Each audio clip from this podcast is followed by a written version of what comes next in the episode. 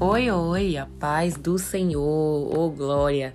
Se a gente soubesse quanta paz do Senhor é extremamente valiosa para os nossos dias, a gente iria agarrar todas as palavras de paz que a gente recebe. A gente com certeza iria se dobrar diante do Senhor e dizer: Senhor, não dá-me só o pão, mas dá-me também a tua paz, porque a paz do Senhor excede todo entendimento, né? Então isso já é uma nobreza. Paz do Senhor vai acima de tudo. E glória a Deus por isso. Hoje eu quero pedir ao Senhor por nós, que o Senhor venha nos dar discernimento, venha abrir a nossa mente, venha nos dar sabedoria e habilidades para que a gente não venha pecar contra Ele. Em nome de Jesus. Amém. Hoje eu quero compartilhar com você rapidinho uma palavra que está em Isaías 1,17, em que o Senhor nos dá uma orientação importante. Ele diz: aprenda a fazer o, o que é bom Trate os outros com justiça, socorra os explorados, defenda os direitos dos órfãos e proteja as viúvas. O que, que o Senhor quer nos dizer com isso? Né? O Senhor ele é maravilhoso, a gente sabe, mas ele nos dá muitas instruções na palavra dele, ele nos dá educação na palavra dele, ele nos diz o que fazer e como fazer. E hoje ele nos diz que a gente deve aprender a fazer o que é bom. Né? A gente sabe que temos a, as janelas abertas desse mundo nos ensinando muitas coisas. Mas hoje ele quer nos dizer através da palavra dele, uma palavra única, em que devemos aprender a fazer o que é bom. A gente vê muitas coisas, né? É, aprende, como a gente vê nos TikToks da vida, vários passinhos. Só que o Senhor nos diz também para a gente aprender a fazer o que é bom, né? O que é bom. Pensa o Senhor falando com você. Aprenda a fazer o que é bom, sabe? Veja tudo, mas aprenda a fazer o que é bom. E o que é que é bom? Tratar as pessoas com justiça, então busque tratar as pessoas com justiça, vai no lugar, sabe? Além de ser generoso, faça o que é correto. Né? Socorra os explorados. Então, assim, não seja aquela pessoa que é um peso a mais no oprimido. Mas pelo contrário, facilite, né? Seja um alívio na vida de outras pessoas, principalmente nesse momento em que muitas pessoas estão sendo exploradas, estão sendo oprimidas, que nós sejamos a diferença no meio delas. Defenda o direito dos órfãos, não seja aquela que se associa ou aquele que se associa aos que causam mais danos, né? Pelo contrário, tenha bom senso, né? E proteja as viúvas.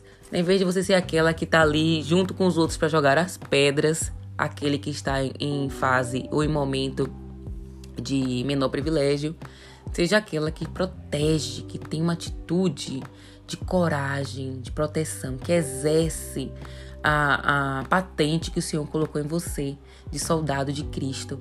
E essa é a palavra que o Senhor traz pra gente hoje, que a gente possa refletir junto com Ele sobre isso, dizer, Senhor, me ensina o que é bom, sabe? Me ajuda a aprender, é que a gente possa reconhecer isso nele, porque eu quero fazer isso hoje, refletir no Senhor essa palavra que marcou muito meu coração. Que Deus abençoe você, abençoe seu dia, sua semana, sua casa, sua família, em nome de Jesus. Amém.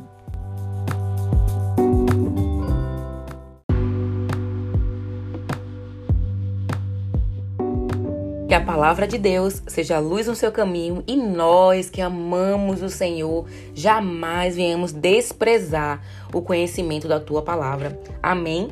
Hoje a gente vai passear por um sentimento, a gente vai falar de algo que tem sido é, cruel no nosso tempo, que é a vergonha, né? Muitos estão vivendo momentos de vergonha, né? Muitos estão fugindo do Senhor por vergonha. E eu quero dizer para você que o Senhor, ele conhece tudo sobre nós, e isso fica claro quando ele falou para Pedro o que lhe aconteceria.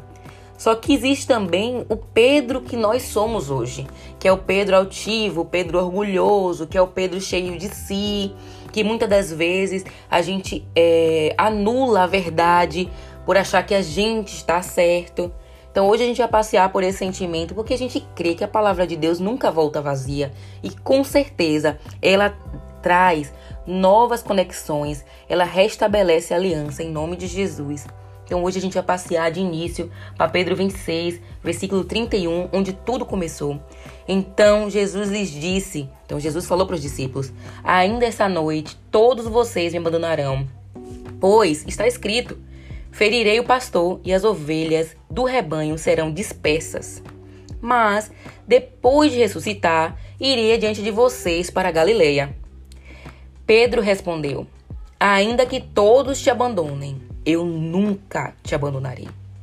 Respondeu Jesus: Asseguro-lhe que ainda esta noite, antes que o galo cante, três vezes você me negará. Então, nesse primeiro momento, a gente já vê que houve uma conversa ali, né? E que Pedro, ele tava.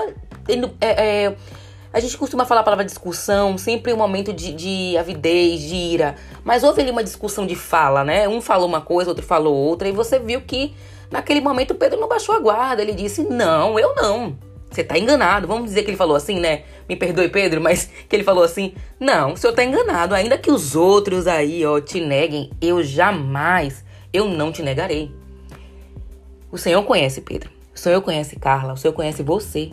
Ele sabe o que você é capaz ou não de fazer. Só que às vezes a gente confia muito na nossa altivez, no nosso pensamento, na nossa opinião. E isso não nos faz bem. Porque logo depois a gente vê né, seguindo ali pro versículo 69, que ele estava sentado no pátio, né, e alguém se aproximou dele e aí perguntou sobre, sobre Jesus, ele disse também que não sei do que você está falando. Teve um outro momento em que outra criada ouviu e disse aos, seus, aos que estavam ali: Este homem estava com Jesus Nazareno. E ele também, jurando, o negou outra vez: Não conheço este homem.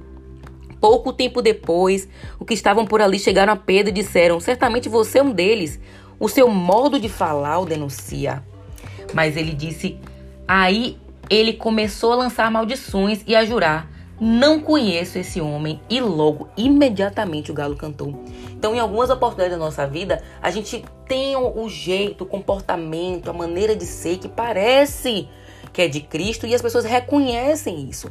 Mas a nossa atitude quer dizer o contrário. A nossa atitude quer falar completamente o contrário. A gente quer dizer, não, não, não tenho nada a ver. Eu não tenho nada a ver com isso aí. Eu não tenho vínculo nenhum. Eu só vou ali mesmo porque. Né? Não tem pessoas que falam assim? Não, eu só vou naquela igreja ali só pra pegar aquela oração mesmo que o pastor fala que todo mal vai sair. Não é assim que as pessoas falam? Que elas não querem ter vínculo. Mas ali eu creio que, na verdade, Pedro, não acredito que ele não queria ter vínculo com Cristo. Ele se viu ameaçado, né? Mas logo ele que disse que se todo mundo abandonasse, ele não faria isso. Às vezes a gente não diz, tem um ditado que a gente fala, dessa água nunca beberei. Basicamente isso, né? E aí a gente vai seguindo para o versículo 75, que eu acho até ele mais duro, né? Do, do capítulo 26, do capítulo 20, 26, que diz assim: Então Pedro se lembrou da palavra que Jesus lhes dissera Olha só. Pausa aqui que a gente vai dar um pulo. Agora a gente vai para Lucas 22, 61. Que diz: Então. É mais completo. Lucas ele traz mais detalhes. Ele diz: Então, voltando-se o Senhor, fixou os olhos em Pedro. E Pedro se lembrou da palavra do Senhor. E os, ambos as passagens, do 26,75 e do 22,61, dizem: e saindo dali, Pedro chorou amargamente. Então, o resultado de, de tudo aquilo foi um sentimento de vergonha, um sentimento de amargura, né? E isso tem impedido muitas pessoas retornarem a Cristo.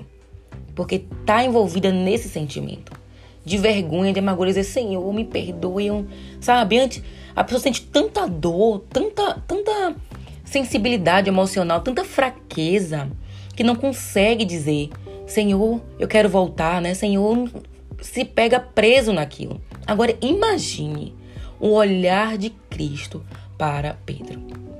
A palavra diz que ele voltou, se fixou o olhar em Pedro como se como se dissesse: Eu me ouso a dizer o que Jesus queria dizer a ele.